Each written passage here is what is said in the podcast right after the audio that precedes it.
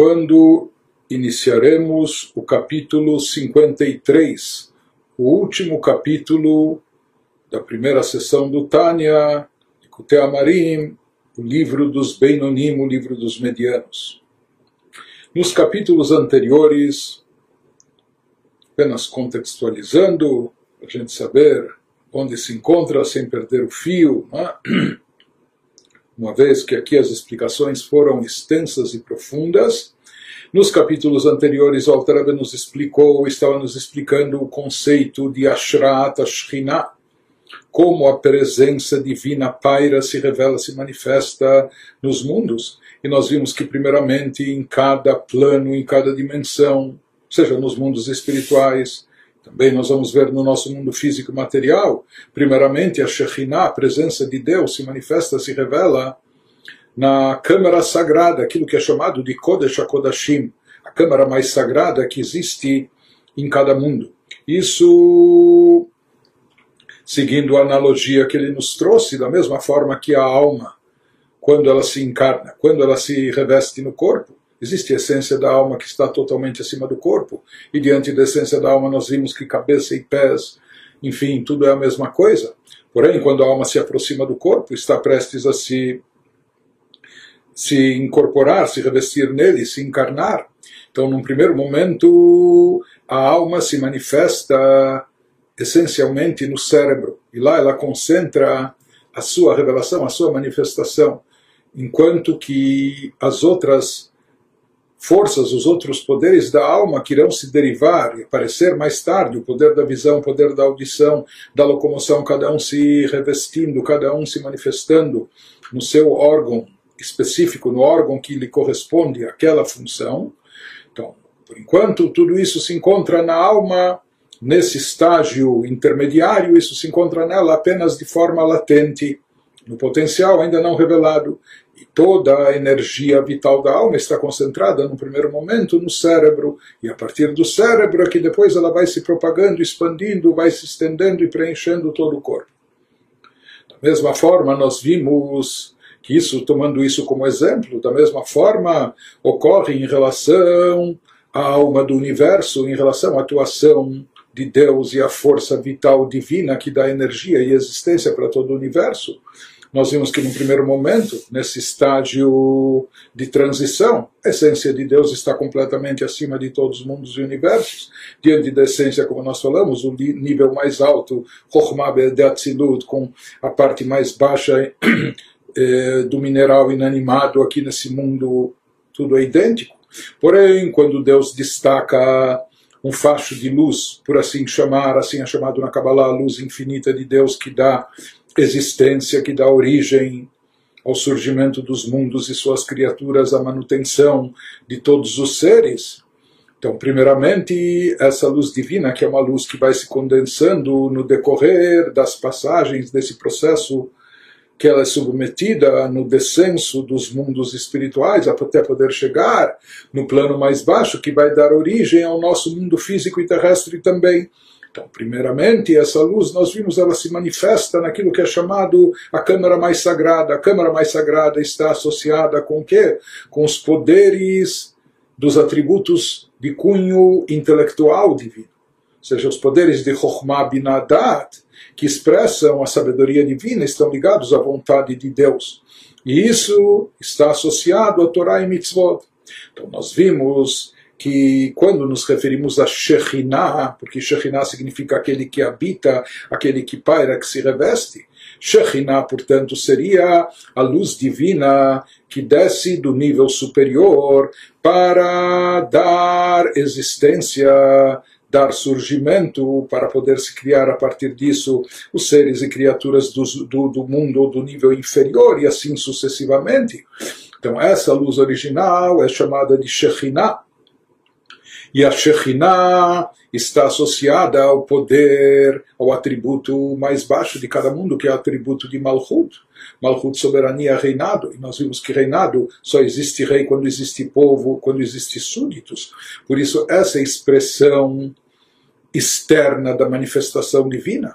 Os outros poderes podem existir até per si, sem a necessidade de outros, mas no caso de, de, de soberania reinado, um rei só é rei, ele só pode se dizer que ele está reinando, que ele é soberano, quando existe sobre quem reinar, quando existem súditos. Portanto, Shekhinah, que é essa força vital divina que dá existência e vida aos seres e criaturas, mundo abaixo, isso é derivado proveniente da Sefirah de Malchut. Shekhinah está associado, portanto, em Malchut, e onde ela se reveste no poder mais elevado do nível seguinte. O poder mais elevado do nível seguinte seria Chokhmah Binadat, os atributos superiores intelectuais do, da, da, daquele mundo. Eles recebem em primeiro lugar. Isso seria seguindo a analogia que nós demos, como a alma que primeiramente se reveste no cérebro, se concentra, concentra sua energia no cérebro e de lá se propaga para todo o corpo, para todos os órgãos. Da mesma maneira, também a Shekhinah, essa revelação da presença divina. Shekhinah seria a energia da luz divina destacada para dar vida e existência às criaturas, aos seres de todos os mundos e todas as dimensões. Então, no primeiro momento, ela se manifesta onde? Entre aspas, na cabeça, e essa cabeça representa, eh, nessa linguagem, nessa simbologia, nessa linguagem metafórica, ela representa os atributos de ordem intelectual, Chokhmah Edat, que eles contêm dentro deles está contido a Torá, que é a sabedoria divina, e as mitzvot, que representam a vontade de Deus. Então lá, aquele nível de Shekhinah, de Malchut do, do, do mundo anterior superior, se reveste primeiramente, se manifesta no cérebro, entre aspas, na câmara mais sagrada, chamada o Kodesh HaKodashim, que é Chokhmah Binadat, do mundo a seguir, que é onde se encontra a Torá, e nós vimos como a Torá se encontra nas suas diversas facetas, como ela se encontra em cada um desses mundos, Briá e Etzirácia qualquer forma, o que o Alter está nos dizendo, quando ele nos explica aqui o conceito de Shekhinah, como se manifesta a presença de Deus. Deus é onipresente, não é? Então nós falamos quando nos referimos à própria essência de Deus, não há diferença. Deus moleculares que rodou o universo inteiro está repleto da sua glória, ele preenche por igual o mundo todo. Já a Shekhinah representa não a essência de Deus, porque diante da essência de Deus nem, nem haveria lugar, não haveria espaço, por assim dizer, para o surgimento de criaturas. Quando o Criador está evidente, não há lugar e espaço para mais nada, tudo se anula por completo diante dele para haver criaturas, chegar até criaturas como nós, que podem até se considerar independentes, autossuficientes, é? autônomas então é necessário o encobrimento da essência do Criador, suas tzimtzumim, etc. E o que sobra depois desse encobrimento é apenas um facho de luz, é apenas um reflexo, um, assim como o raio do Sol, não é o próprio Sol, não é o astro, mas é o raio do Sol. É? Então, Shekhinah seria a fonte de existência de todos os mundos, aquilo que dá energia vital para todos os universos. Isso é o que nós falamos, o que consta nos livros, que a Shekhinah se revela, se manifesta, primeiramente, onde ela se concentra essencialmente na câmara mais sagrada, no Kodesh Kodashim. Nós vimos no que consiste o Kodesh Kodashim, a câmara mais sagrada nos universos espirituais.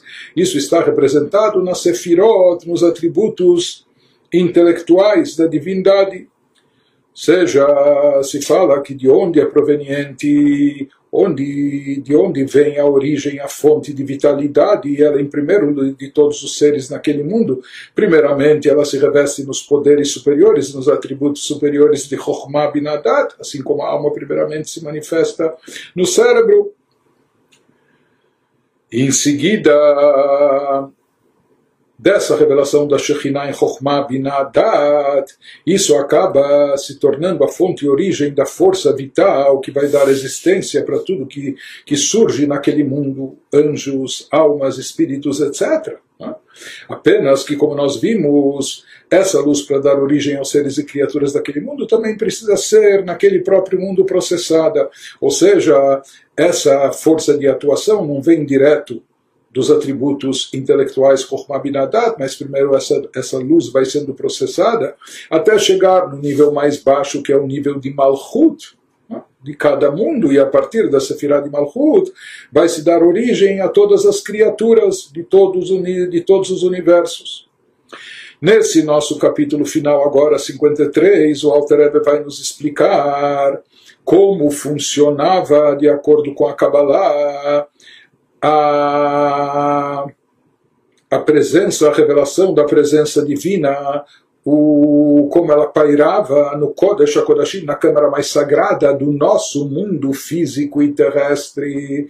Porque aqui no nosso mundo físico e terrestre nós tínhamos originalmente no tabernáculo, no deserto, etc. E depois no Beit HaMikdash, no templo sagrado, nós tínhamos aquele recinto, Kodesh HaKodashim, que era o recinto mais sagrado, que apenas o sumo sacerdote podia entrar lá, e somente no dia do Yom Kippur. Ele vai nos explicar o que representava a revelação da Shekhinah, o que consistia em termos místicos, essa presença da Shekhinah nessa câmara mais sagrada, no plano físico e terrestre. Nisso, o próprio ele vai nos falar que existem dois aspectos, existem variantes, ou seja, havia a Shekhinah conforme ela estava revelada no primeiro Beit HaMikdash, na Câmara mais Sagrada, e havia o nível de revelação da Shekhinah conforme ocorria na época do segundo Beit HaMikdash. 70 anos depois da, da, da, destruição do primeiro, foi reconstruído o segundo. Né? E nós vamos ver que havia uma variação, de uma diferença, e talvez até uma, uma forte diferença, entre o primeiro e segundo templo no que diz respeito à manifestação, revelação da Shekhinah, com tudo o que isso implica. Vendo agora nas palavras do, do próprio Alter Rebbe, no início do capítulo 53, והנה כשהיה בית ראשון קיים שבו היה ארון והלוחות בבית קודש קודשים, הייתה השכינה שהיא מלכות דאצילות, שהיא בחינת גילוי אור אינסוף ברוך הוא, שורה שם ומלובשת בעשרת הדיברות, ביתר שאת ויתר עוז, בגילוי רב ועצום יותר, מגילויה בהיכלות קודש קודשים שלמעלה, בעולמות עליונים. Na realidade, já vamos ver a tradução desse, desse, desse longo texto introdutório, né, que é, já começa profundo, né, mas aqui devemos é, só lembrar e salientar que todo esse conceito, todo esse assunto que o Alter Rebbe vem nos ensinando desde os capítulos anteriores, ou seja, desde o capítulo 51 em diante, tudo isso na realidade nos servia de introdução para aquilo que o Alter Rebbe quer nos esclarecer agora nesse capítulo. Ou seja, o Alter Rebbe queria chegar justamente nesse ponto, que é o que importa para nós. O que ocorre, como funciona o Kodesh HaKodashim, a câmara mais sagrada aqui nesse nosso mundo físico terrestre, onde nós, seres físicos, corpóreos, vivemos.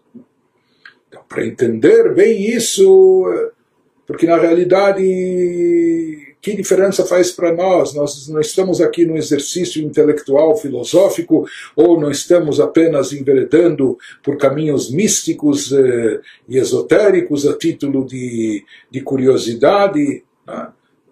Então, que, que, diferença prática faz para nós tudo aquilo que o Alter nos ensinou antes, ou como a coisa está em Malchut de Atzilut, de Malchut de Atzilut, desce para Chokhmah Binat de Briá e chega até Malchut de Briá. Pra...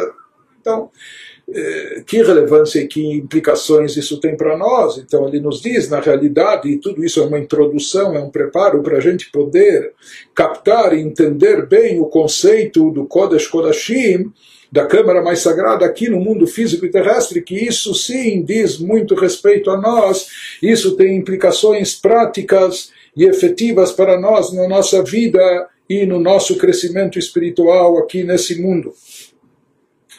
Isso que ele está, isso que ele nos explicou, que o conceito de Kodesh Kodashim da Câmara mais Sagrada em todos os universos espirituais, que está consiste no Chokhmah Binadat daquele mundo, Agora ele vai nos explicar, bom, e no nosso mundo, e no nosso mundo físico e terrestre, porque existe o Olam Hassiah, o chamado mundo da ação, também no campo espiritual, e lá ocorre o mesmo processo, seja que a Shekhinah, vinda de Malchut, de Yetzirah, do mundo acima de Asiá, se reveste primeiramente na câmara mais sagrada de Asiá espiritual, que seria Chokhmah.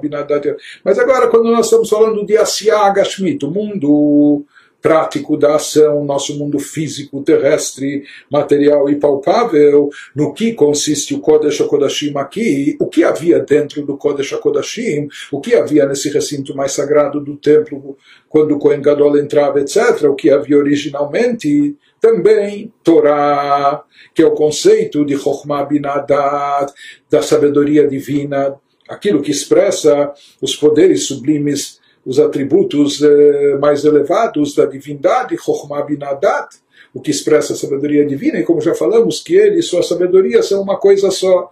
Então, dentro desse recinto, dessa câmara mais sagrada, havia o Arona Kodesh, a arca sagrada. O que continha essa arca sagrada? As tábuas da lei. As tábuas da lei nas quais estava gravado, estava gravado de forma milagrosa, por assim dizer, pelo próprio dedo de Deus, estava gravado os dez mandamentos. Os dez mandamentos é sabido que eles contêm em hebraico 620 20 letras, isso corresponde aos 613 preceitos da Torá, mais sete preceitos de ordem rabínica. Portanto, os dez mandamentos eles contêm dentro de si, está insinuado neles todos os preceitos da Torá, os dez mandamentos eles contêm dentro de si a Torá por completo. Mas se não bastasse isso, que na arca sagrada haviam as tábuas da lei, tanto as segundas tábuas que estavam inteiras, como as primeiras tábuas que foram quebradas ainda por Moshe, os capos das primeiras tábuas também estavam lá tudo que está ligado com a Torá, e o primeiro Sefer Torá manuscrito também pelo próprio punho de Moshe Rabbeinu ditado por Deus, também estava junto. Em outras palavras, o que havia no Kodesh HaKodashim, o que havia de tão importante nessa arca sagrada que era revestida de, por, por dentro e por fora de ouro puro, etc., o que havia a Torá. E Torá é a expressão de Chokhmah Binadat, da sabedoria divina no nível mais supremo. Nos explica agora o Alter Ebe que quando existia o primeiro templo, estamos falando isso historicamente há cerca de 2.500 anos atrás, construído pelo rei Salomão, em cuja câmara mais sagrada, que é chamado de Santo dos Santos, se encontravam a arca e as tábuas. Nesse momento, naquela época, e através disso, a Shekhinah que como nós aprendemos no capítulo anterior, Shekhinah é uma derivação de Malchut de Atzilut, ou seja, uma revelação clara da abençoada luz infinita, como nós vimos que nos níveis superiores a divindade se encontra encoberta e inacessível a nós, e somente a partir de Malchut de Atzilut ela começa, começa a surgir lá o que é chamado na linguagem cabalística de alma de Idgalia, o mundo revelado, ou seja, aquilo de divindade, de luz divina que pode ser revelado para alguma criatura e pode eventualmente ser captado, absorvido pelas criaturas sem anular as criaturas por completo.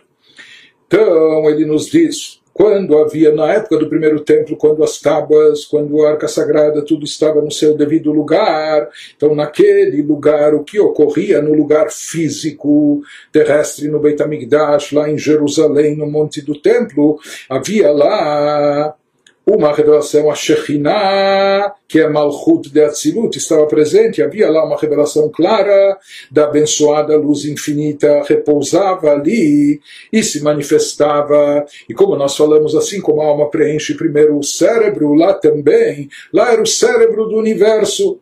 Então a Shekhinah repousava ali e se manifestava através dos dez mandamentos inscritos nas tábuas mais dignidade, mais poder, isso é expressão bíblica, em grau maior e mais intenso de revelação. Ou seja, havia uma revelação muito intensa, uma revelação divina, uma revelação sobrenatural, uma revelação transcendental, estava evidente nessa câmara mais sagrada de uma forma muito, muito elevada tal ponto que ele vai nos dizer que a revelação que acontecia no nosso mundo terrestre ocorria em grau maior e mais intenso de revelação do que nas câmaras mais sagradas dos mundos espirituais de Etzirá e Briá.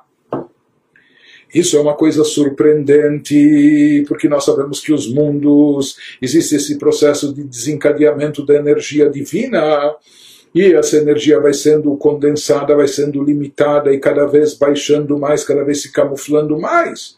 Então, depois de Atzilut, do mundo da emanação, de lá tudo é divindade, Briá, depois de Briá, então isso diminui, se oculta mais para surgir o plano de Yetzirah, depois de Yetzirah diminui mais intensamente, e na verdade a diferença entre um mundo, uma dimensão e outra é incomparável, é como a diferença entre o finito e o infinito. Então a diferença depois de Yetzirah para Asiá também é enorme. Então, teoricamente, o nosso mundo, que é o mundo final, a dimensão mais baixa em termos espirituais. E não só no seu plano espiritual, Asiá, como um mundo espiritual. Mas aqui nós estamos falando no nosso mundo Asiá, já na sua forma eh, concreta, na sua forma física e material. Mas ele nos diz, quando havia presente no Kodesh HaKodashim, nessa câmara sagrada, a arca sagrada contendo as tábuas da lei, contendo a Torá, a revelação que ocorria nesse local, a revelação presente da Shekhinah nesse local, no mundo físico e terrestre, era algo maior e mais intenso do que a revelação que ocorre nas câmaras mais sagradas dos mundos espirituais, não só de Asiá, que é o mundo, nós estamos no mundo físico de Asiá, existe o mundo espiritual de Asiá, mas ele nos diz que a revelação que ocorria naquele local aquela dimensão era mais elevada, mais intensa do que a revelação que ocorre nos mundos espirituais superiores, não só de Asiá, mas também acima de Asiá e Etzirá, e não só em Etzirá, mas até de Briá. Ou seja, que essa luz, essa revelação divina que se manifestava Shekhinah quando estava revelada aqui no Kodesh HaKodashim, quando havia dentro dele a arca sagrada contendo a Torá de forma explícita, era uma revelação tão intensa, tão elevada, superior ao que ocorria até nos planos espirituais mais elevados, de Asiá, Yetzirah e Briah. Então, por mais que nós explicamos até agora, nós vimos até agora que a Shekhinah, conforme ela pousa, por exemplo, na Câmara Sagrada de Yetzirah, sempre eh, quando nós falamos da Câmara Sagrada de um nível, ela está abaixo do nível inferior da Câmara de cima, do, do plano superior. Então, por exemplo, quando nós falamos que a Shekhinah paira na Câmara mais Sagrada de Yetzirah, isso significa que ela está num nível mais baixo do que o plano espiritual superior a ela, que é o de Briah foi condensada, foi ocultada, foi limitada, é um nível bem mais baixo do que o nível superior a ela. E, e, assim, e assim segue subsequentemente, da mesma forma, a luz de Etzirá, quando ela já paira em Asiá, quando presente em Asiá, no mundo, no quarto mundo espiritual, ela está bem abaixo de como ela era originalmente em Etzirá. Seguindo essa linha de raciocínio, seguindo essa lógica, a gente deveria concluir que quando aqui se trata já não só de mundos espirituais, mas nós chegamos a tratar já do nosso mundo físico e material, mesmo no Kodesh HaKodashim, mesmo na Câmara mais Sagrada, do Beit HaMikdash, teoricamente, a Shekhinah, a revelação divina, a intensidade dela, a elevação dela, deveria ser no nível mais baixo de todos, abaixo de Briá, abaixo de Yetzirah, Yetzirah está abaixo de Briá, é, abaixo de Asiá, porque Asiá está abaixo de Yetzirah, e já que aqui Asiá é espiritual, no mundo de Asiá da ação material, deveria estar abaixo de todos esses. Mas aqui Quer dizer, surpreendentemente para nós, porque isso não segue essa linha de raciocínio, mas baseado no que consta na Kabbalah, nos explica o Alter Rebbe que não era assim. Ou seja, ele fala não só que não era assim, muito pelo contrário, a revelação da Shekhinah que se manifestava no plano terrestre material, na Câmara Sagrada, no Kodesh Kodashim do Beit HaMikdash, do templo, aqui embaixo na terra, era uma revelação maior, mais elevada e mais intensa do que ocorria nos próprios mundos superiores, Asiá, Yetzirah, Briá, etc. Nesse capítulo, o Alter Rebbe vai nos explicar que, de forma geral, existem, existiam duas vantagens aqui, dois elementos, eh, duas virtudes ou superioridades nessa manifestação da Shekhinah no Kodesh HaKodashim, na Câmara Mais Sagrada do plano terrestre. Um aspecto relacionado com a própria luz, ou seja, que a luz divina que pairava no Kodesh HaKodashim, na câmara, no, no Santo dos Santos, na câmara mais sagrada aqui do plano terrestre, era de uma qualidade mais elevada. E, em segundo lugar, de que forma essa luz era atraída, como ela foi processada, como ela evoluiu até chegar aí onde chegou, que isso também tem relevância e tem importância, também era de uma forma especial e diferenciada. Mas de qualquer forma, então, nesse capítulo, ele vai nos, vai nos esclarecer esse conceito eh, profundo, inédito, especial, de que a manifestação da Shekhinah, por mais que o nosso mundo, em termos de revelação divina, nós vivemos um mundo físico, corpóreo, materialista e etc. Tudo bem se construir um templo, uma casa para Deus aqui nesse mundo, mas a gente poderia imaginar como pode querer se comparar e igualar a revelação divina, a manifestação da Shekhinah, nesse mundo em relação aos mundos superiores, e aí vem esse esclarecimento, aquilo que é trazido na Kabbalah, que não só que aqui também havia revelação divina, mas pelo contrário, essa revelação ainda superava, transpunha em nível, em elevação, em intensidade, a revelação a Shekhinah nos mundos superiores. Primeiro aqui o Alter Rebbe vai nos explicar aquilo que nós dissemos, a qualidade, por assim dizer, característica da luz divina que se encontrava no Kodesh HaKodashim, nessa câmara mais sagrada, aqui nesse mundo físico. E o porquê disso, por que ser uma luz tão elevada? כי עשרת הדיברות הם כללות התורה כולה, דנפקא מגו חוכמה הילה דלעילא לעילא, מעלמא דאיתגליה começa a nos explicar o porquê dessa grandeza e elevação, porque a Shekhinah se manifesta neste mundo físico através dos dez mandamentos, que por sua vez estão, estavam inscritos nas tábuas, os quais contêm a Torá inteira, como a gente já explicou, os dez mandamentos, o seu número de letras, etc. Eles contêm a Torá inteira. E de onde é originária a Torá? De que nível é derivada a, a Torá no plano físico, no plano místico? Desculpe. Então ele nos diz. A Torá é derivada, veio da Chokhmah suprema, da Chokhmah Ilah, Chokhmah suprema é a Chokhmah de Atzilut. Atzilut é aquele nível onde todos os atributos estão ligados essencialmente com Deus, estão unificados com Deus. De forma perfeita, mais do que isso, a Chokhmah é o primeiro e mais elevado de todos os níveis, e como a gente já cansou de ver e repetir aqui no Tânia diversas vezes, que ele, ele, Deus e sua sabedoria são uma coisa só, portanto a sabedoria de Deus representa a própria essência divina.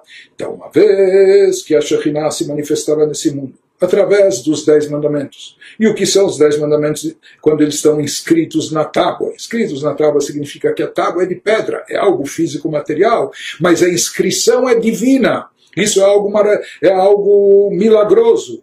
Tinha efeitos lá sobrenaturais, milagrosos, como nós vamos ver falar sobre isso adiante. Mas de qualquer forma, então isso demonstrava essa fusão do mais magnífico nível espiritual da divindade transcendental, aquilo que está originário na primeira emanação de Deus, no mundo ainda da emanação de Atzilut, onde tudo está perfeitamente unificado com Deus, na primeira e mais elevada Sefirah, o atributo de Chokhmah. Isso estava presente e revelado aqui através dos Dez Mandamentos, conforme inscritos nas tábuas, os quais contêm a Torá inteira que veio da Chokhmah Suprema, conforme diz o Zohar, que transcende vastamente o mundo manifesto. Alma de Idgal é o mundo manifesto, o mundo revelado, como nós já falamos, é aquilo que pode ser revelado para seres e criaturas, não só para nós, seres físicos, materiais, mas até para criaturas angelicais, para seres espirituais elevados, para almas elevadíssimas. Mas nós vimos que existe aquela parte essencial da divindade, que de tão elevada que ela é, ela não pode ser manifesta, ela não pode ser revelada, porque isso ofuscaria, isso cegaria, as criaturas não resistiriam, não teriam eh, a capacidade de comportar e conter essa revelação. Por isso, essa luz fica eh, oculta num plano mais elevado. Mas ele nos diz, enquanto todas as revelações em todos os planos, aquilo que a gente viu conforme elas vão se desencadeando nessa corrente de mundos para Briá, para Yetzirah, Siá, tudo começa em Malchut de Atzilut, que é a Shekhinah, que é a primeira revelação de Deus, a primeira para criaturas, a primeira manifestação do chamado alma de Idgália dos mundos manifestos. Em contrapartida, a Torá, Torá está ligada não com os mundos manifestos, mas sim com os níveis ocultos elevadíssimos, aqueles níveis que de outra forma não teriam como se revelar, como se manifestar, aquilo que está relacionado não com Malchut, a última Sefirah de Atzilut, mas sim com a primeiríssima Sefirah de Atzilut, que é Chokhmah, Chokhmah Ilá, sabedoria suprema, que isso representa a Torá de lá, é originária a Torá, e esse é o significado das tábuas que continham os dez mandamentos, que por sua vez dentro de si contém toda a Torá, com a inscrição divina na própria pedra, nas próprias tábuas. Ou seja, nessa câmara sagrada havia uma manifestação, uma revelação dessa luz oculta divina, dessa luz transcendental, que está completamente acima, infinitamente superior a tudo aquilo que vem do chamado mundo manifesto, mundo revelado, e já enquanto que toda a revelação da Shekhinah nos planos anteriores, Briá, Yetzirah, Asiá, por mais elevada que seja e que fosse, mas como nós dissemos, ela começa já só pelos mundos manifestos, por níveis mais reduzidos, mais condensados, mais ocultos da divindade, da luz divina, mas aqui na Torá, nas dez, nas tábuas da lei, nos dez mandamentos que continham toda a Torá, está presente essa luz transcendental. Havia lá uma revelação desse aspecto elevadíssimo e oculto relacionado com a essência divina. Então aqui ele está nos dizendo que a luz presente, a luz divina presente nos Dez Mandamentos, ou que está revestida nos Dez Mandamentos nas tábuas, que isso inclui toda a Torá, e a Torá isso aqui é toda novidade, porque daí vem a força da Torá, e a Torá, por isso, é o instrumento, a ferramenta através do qual a gente pode se superar, a gente pode transcender as próprias limitações, porque a Torá está bem e bem acima dos chamados mundos manifestos. A Torá, mesmo revestida em assuntos de ordem material, conforme a gente estuda, ou as mitzvot que a gente cumpre aqui com coisas materiais, mas a Torá, ela está associada ao plano oculto relacionado com a essência de Deus, bem acima dos mundos manifestos. Mundos manifestos, nós vimos aquilo que está relacionado, começa a partir do atributo de Malchut, assim como Malchut é a primeira expressão, o rei precisa de súditos para reinar, então ele externa o seu poder, etc. Né? E já em contrapartida, Sefirot, os atributos acima de Malchut, eles existem per si, para si também, no mundo de Atzilut. E isso é algo inacessível para as criaturas. Se todos os atributos acima de Malchut são inacessíveis, quanto mais o atributo de Chokhmah, que é o mais elevado de todos, o atributo da, da, da chamada sabedoria divina. Portanto, no momento que nós vimos que a luz divina que paira no Kodesh Kodashim, na câmara mais sagrada, no Santo dos Santos, aqui no mundo físico e terrestre, diferente do, da, das câmaras sagradas espirituais no mundo de Briah e Yetzirah. Aqui paira através da Torá, na sua forma palpável, na sua forma concreta, uma revelação, uma manifestação da luz oculta da essência de Deus, algo que está bem acima de tudo que se manifesta das revelações da Shekhinah nos mundos acima, nos mundos superiores. Enquanto que nos mundos superiores toda a revelação é derivada de alma de Idgália, dos chamados mundos manifestos, daquilo que pode ser revelado apenas da luz divina. Aqui embaixo, paradoxalmente, justo nesse mundo físico, terrestre material nosso, aqui paira, se revela a luz infinita de Deus, não conforme está revestida em Malchut, que é de Atzilut, que é a alma de Idgalia, o mundo manifesto, mas sim conforme a Torá se encontra na Sefirah de Chokhmah, no atributo sublime da Chokhmah superior, da Chokhmah suprema, que é o mais elevado de todos. Mas mesmo assim, interessante, se fala que a Shekhinah pairava no Kodesh Kodashim. E como nós vimos, Shekhinah, aquele que paira, que habita, e Shekhinah está, está associado aos mundos manifestos e revelados. Então, por que, que se, se utiliza aqui também a expressão de, de Ashra'at Shekhinah? Em geral, Shekhinah está associado com a Sefirah de Malchut.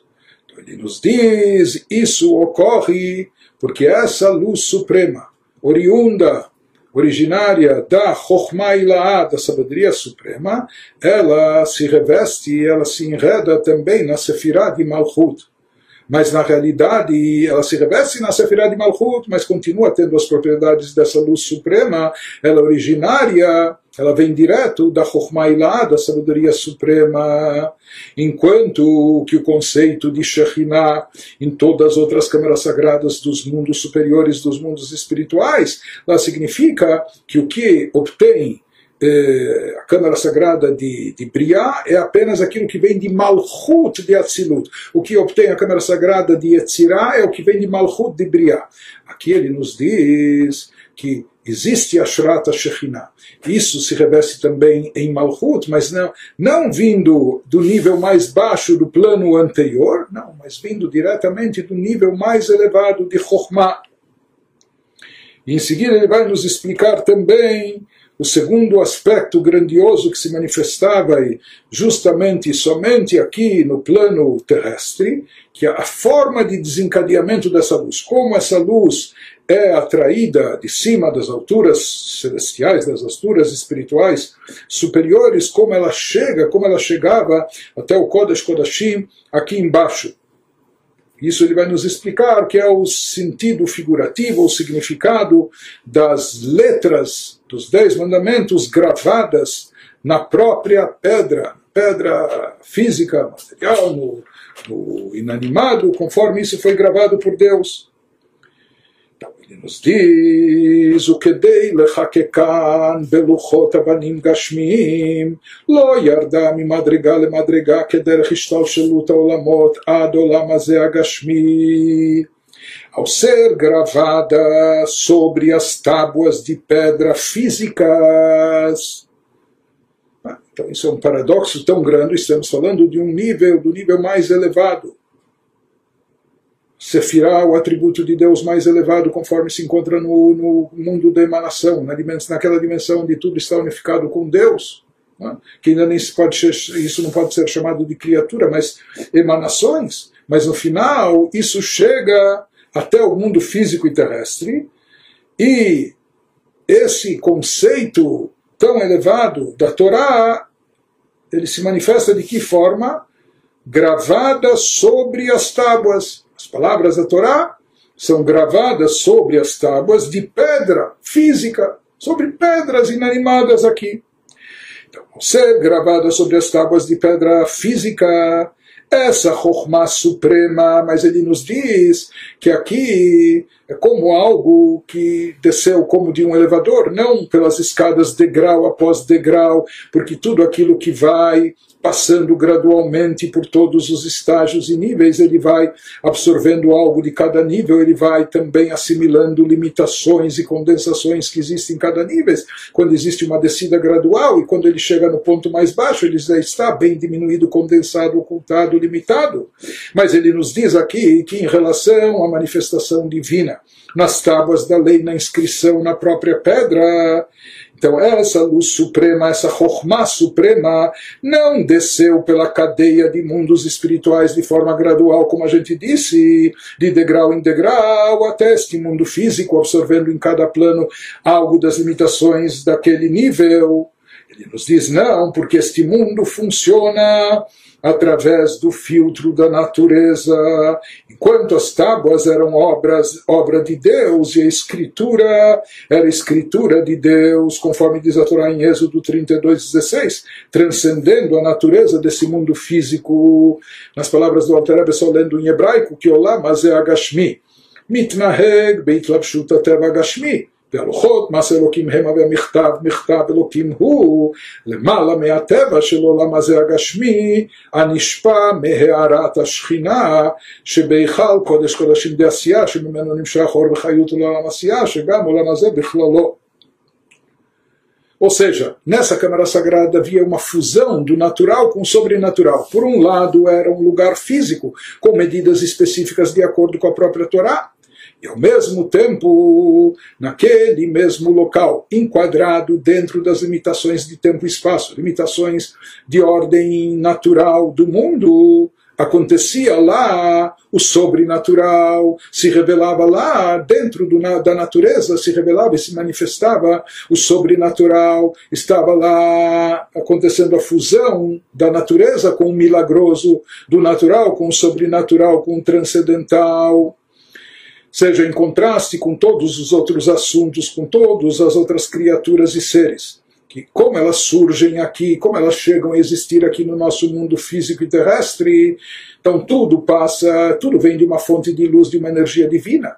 Mas para essa energia divina dar origem a um animal, um quadrúpede, ou a uma planta que só tem crescimento vegetativo, a uma pedra inanimada.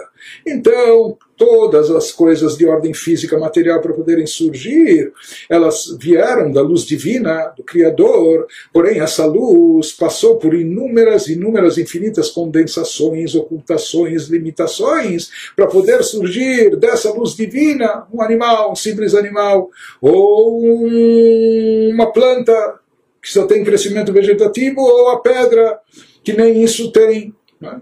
Então, tudo veio através desse descenso gradual, ou seja, a luz divina primeiro se revestiu em Briá, foi extremamente lá limitada em relação ao que era em Atzilut, depois no mundo de Etzirá sofreu mais condensações e limitações, depois no mundo espiritual de Asiá, até disso poder chegar essa energia condensada, ocultada, limitada para o nosso mundo, dando origem aos seres e criaturas. Por isso ele nos diz que o nosso mundo é como é, ou seja, o nosso mundo é regido pela natureza, a tal ponto que alguns veem, puxa, maravilhas da natureza.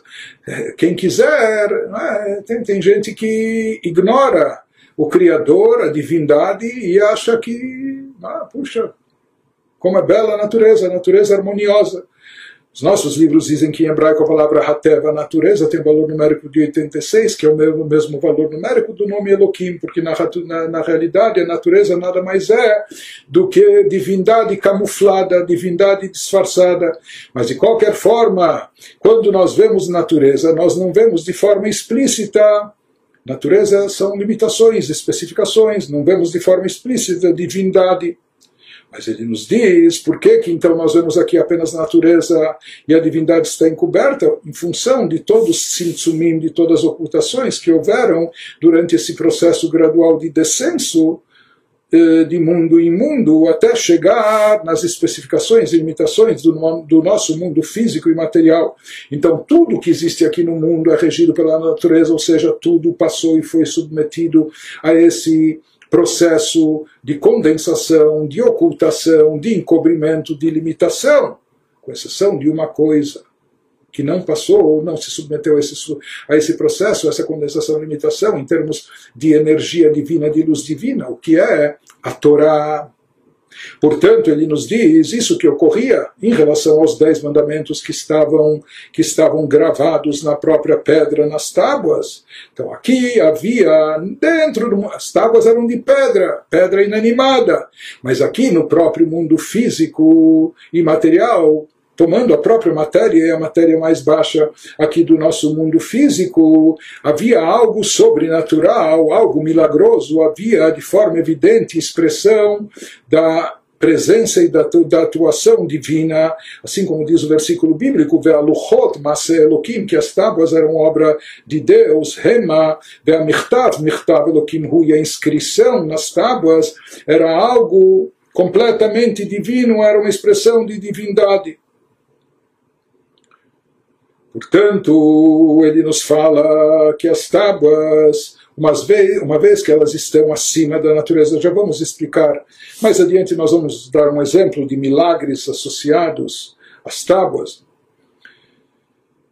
De qualquer forma, ele nos diz, uma vez que as tábuas estavam acima da natureza desse mundo físico, as características do mundo material, por que, porque isso ocorria? Porque elas recebiam a sua influência, ou seja, a sua vitalidade, o seu fluxo vital que lhes dava existência, vinha direto da fonte, sem passar por todos os, por todas as, eh, por todos os níveis graduais de descenso, de limitação, de ocultação e etc. Mas isso vinha diretamente da fonte divina.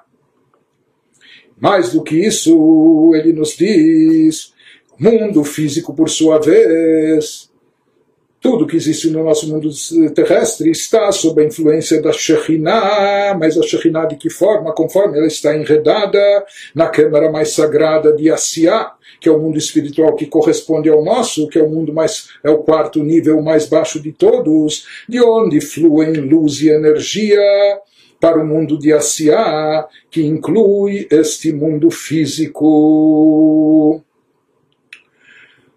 Porém, nós vamos ver, diferente disso, é o que ocorre com a Torá, isso que ele vai nos acrescentar agora, que a forma que a luz divina foi atraída para a Torá, ela também é distinta, é diferente. Aqui não foi de uma maneira gradual, não foi de uma forma evolutiva convencional, mas aqui, de certa forma, há um salto, um pulo?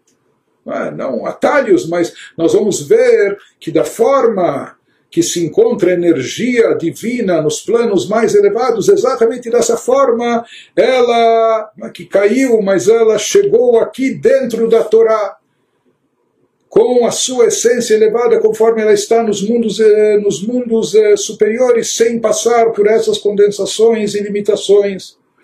Ou seja, que aquilo que foi atraído nas tábuas da lei é algo mais elevado, inclusive, do que a Shekhinah, a energia divina, a luz divina que se encontra no mundo de Yetzirah, e com certeza acima de Asiya. Ela, Bechinat Chochmaila de Atzilut. שהיא כללות התורה שבעשרת הדיברות, נתלבשה במלכות דאצילות ודבריאה לבדן, והן לבדן המיוחדות באור אין סוף שבתוכן הן הנקראות בשם שכינה השורה בקודש קודשים דבית ראשון על ידי התלבשותה בעשרת הדיברות החקוקות בלוחות שבארון בנס ומעשה אלוקים חיים הוא על מדעית קסיה מקנן בעולם הבריאה כנודע על ידיכם טרדוזים Porém, ele nos diz, diferente de toda evolução gradual, de como o descenso gradual da luz divina, a condensação e ocultação da energia divina que ocorre de um nível para outro, de um mundo e dimensão para outro. Diferente disso é o que acontece em relação à Torá, os Dez Mandamentos, a palavra de Deus inscrita na tábua. Porém, a Chokhmah suprema do mundo, ou seja, que aqui nós vamos ele vai nos descrever como se como é processada essa luz, a Chokhmah suprema do mundo mais elevado. Ou seja, nós estamos falando da Chokhmah, que é o atributo mais elevado dos dez atributos. Do mundo mais elevado, que é Atzilut, o chamado mundo de emanação. Essa Chokhmah está manifestada diretamente nos dez mandamentos os quais contém a Torá inteira, por extensão, estamos falando não só dos dez mandamentos de toda a Torá, e como essa luz, como essa energia divina chega até a Torá mesmo estando a Torá aqui nesse plano físico, terrestre e material, porque ela desceu pela cadeia de mundos espirituais. Porém, essa descida foi parcial, essa descida foi só até um certo ponto. Ela desceu da Chokhmah Suprema e enredou-se somente até Malchut de Atzilut e Malchut de Briah. Ou seja, para essa luz ser retransmitida, redirecionada, sempre tem que se passar por Malchut. Então, da Chokhmah Suprema, ela desceu até Malchut de Atzilut. E de Malchut de Atzilut, ela passou também por Malchut de Briah. Somente desses dois planos, desses dois planos superiores espirituais, mas não abaixo desta. Essa luz não teve que passar nem pela Chokhmah Binadat de Yetzirah, o Malchut de Yetzirah, e muito menos pela Chokhmah Binadat de Asiar, o Hanit espiritual, etc. É? Então ele nos diz, eh, tudo essa luz ela veio de forma direta de Malchut de Briah o que designamos como a Shekhinah, que repousava no Santo dos Santos do primeiro templo, consistia apenas em Malchut de Atzilut e Malchut de Briah, unidas com a abençoada luz infinita dentro delas. Ou seja, que no primeiro templo havia essa revelação divina transcendental esplendorosa de uma luz, de uma energia diferente de tudo que há no mundo físico material, e não só no mundo físico material, diferente e acima de tudo que havia no mundo espiritual de Asiá, de tudo que havia no mundo espiritual de Yetzirah. Havia aqui algo transcendental, porque era uma luz derivada apenas, que passou, apenas foi processada apenas por Malchut de Atzilut e Malchut de Briah. E esta luz estava enredada nos dez mandamentos, esta luz elevadíssima, transcendental, divina, estava enredada, revestida nos dez mandamentos, gravados milagrosamente nas tábuas que que se encontravam dentro da arca. Por isso ele nos diz, uma vez que havia aqui essa revelação tão elevada, ela era superior até a dos mundos espirituais, de Asiá, de Yetzirá e etc. Falando do milagre que acontecia na, nas tábuas, na inscrição. Entre outros milagres, nos conta o Talmud, assim é trazido na Gemara, no Tratado de Shabbat, que elas eram gravadas de forma tal não como na, matzevá, pedra tumular, que também as letras devem ser gravadas e não escritas ou pintadas, mas em geral quando nós gravamos, é, nós gravamos é, em relevo, ou seja, se faz como um buraco na, na pedra, é, a formatando com a forma da letra, e assim se formam as palavras. Porém, as letras dos Dez Mandamentos gravadas nas tábuas da lei eram gravadas de tal forma que elas transpunham a pedra, atravessavam, atravessavam toda a espessura da pedra, que também não era pouca, não era pequena, mas atravessavam por completo a pedra. Certo? Então aqui aconteciam algumas coisas curiosas e interessantes. Atravessava por completo, e mesmo assim, quer dizer, teoricamente você tem a frente, você tem o verso, mas em qualquer lado que você lia, você podia ver a inscrição, isso era algo milagroso. Mais do que isso, se fala sobre duas letras em especial do alfabeto. Quem conhece o formato das letras Samer e da letra Mem Sofit, do sufixo Mem, quando a letra Mem se encontra como última letra de uma palavra. Então, Samer é uma letra assim, sabe, um pouco arredondada, enquanto que o Mem seria como um quadrado. Então, o que, que acontece se isso é gravado por completo na pedra para se formatar essa letra? Como nós vemos o formato dessa letra?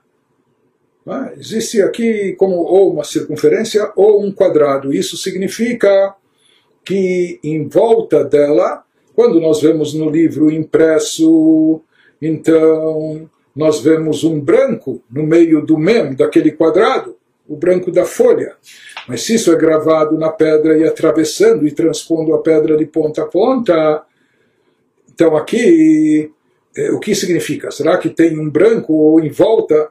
Então se fala que havia como um pedaço da, da, aqui da pedra que pendia milagrosamente, ou seja, não estava preso, não tinha que efeitos especiais, não tinha nem aramezinho ou nada prendendo aquele miolo da letra, seja da letra mem sofit, mem final, como da letra samer, mas aquilo ficava milagrosamente pendurado na, nas tábuas. Quem via e olhava as tábuas, como na geração do deserto, eles viram e olhavam e etc. Aqueles que tinham acesso a isso viam que ficava milagrosamente preso no ar. Isso, isso era dos milagres que é descrito no Talmud, da nossa tradição, pelos sábios, que acontecia, que se via claramente, de forma sobrenatural, nas pedras. E esse conceito de ver o milagroso, sobrenatural atuando na própria natureza e na parte mais baixa da natureza, que é o mineral inanimado que é a pedra. Então, ele nos diz que isso vinha expressar exatamente essa forma magnífica de atração da luz divina, de revelação da Shekhinah, da luz divina que ocorria no templo, conforme isso se manifestava no Kodesh Kodashim, na câmara mais sagrada, no plano de Asiá, do mundo físico e terrestre, como nós falamos, que era algo superior, acima até dos mundos espirituais que estavam sobre eles. Por isso ele nos diz que esse conceito, esse milagre, essa expressão da revelação divina das tábuas, isso não foi atraído, desencadeado, passando pelo mundo de Etzirá, ou passando pelo mundo de Asiá espiritual. E ele nos explica aqui pela Kabbalah que isso é chamado de eh, Mase Elokim Hema, ou Elokim Chaim. Mase Elokim Chaim. Que isso era uma expressão, uma atuação do Deus vivo. Então ele nos explica aqui que pela Kabbalah, o termo Elohim, existe uma distinção quando está escrito o nome de Deus apenas Elohim, ou quando está escrito Elohim Chaim, Deus vivo. Elohim Chaim denota um nível mais elevado, um nível sublime, supremo, um nível que está presente nos chamados mundos ocultos. E alma de Itkássia, conforme ele se revela e se manifesta de alguma forma até o mundo de Briá. E não mais. Por isso a gente explicou que aqui também essa luz presente nos mundos através das tábuas passou por Malchut de Atzilut e Malchut de Briá. De acordo com o explicado na Kabbalah, Elohim Chaim denota, como a gente falou, um nível espiritual mais elevado do que apenas Elohim. Elohim Chaim seria, traduzindo a da letra, Deus vivo. Isso está associado a Sefirah, o atributo de Binah. E nós já vimos também que pela Kabbalah o atributo de Binah ele prevalece no mundo de Briah. Né? Por isso também o Talmud, que está ligado com, com entendimento, com compreensão, que isso seria aspecto relacionado com Binah, então ele também está associado com o mundo de Briah. Uma vez que as tábuas, de acordo com a Torá, eram Maase Elohim Chaim, obras de Elohim Chaim, Deus vivo, ou seja, que isso tem a ver com uma energia divina vinculada ou derivada da Sefirah de Binah, que prevalece no mundo de Briah, que se entende que essa luz divina, que começou a se originando em Chokhmah de Atzilut, na Chokhmah do mundo de emanação, passando. Então, essa Sefirah, essa luz divina que passou, que começou em Chokhmah de Atzilut, passando depois pelo mundo de Briah e não mais sendo processada pelos mundos subsequentes, então, essa luz de forma direta, como se encontra em Atzilut Briah, ela desceu e assim pairou nos Dez Mandamentos, e assim estava presente no Kodesh Korashim, na Câmara mais Sagrada, da forma que ela estava na Câmara mais Sagrada de Briá, assim, da mesma forma, ela chegou nesse nível espiritual, espiritual elevadíssimo, assim, dessa mesma forma, ela chegou e se manifestou aqui nesse mundo terrestre. Só lendo a tradução, ele nos diz as tábuas podiam expressar as energias de Atzilut e Briá, porque eram obra do Deus vivo, nas palavras de Deuteronômio 5.22, referindo-se à expressão Deus vivo, como nós falamos, isso se refere a Binah de Atzilut, de acordo com Zohar, e Binah de Atzilut, que é o mundo não manifesto conforme o Tikunei Zohar Conforme aprendemos, Binad Atzilut se expressa e aninha o seu ninho, a sua habitação, ela predomina, ela prevalece no mundo de Briá. Falamos disso no capítulo 39, como é sabido pelos conhecedores da sabedoria cabalística oculta.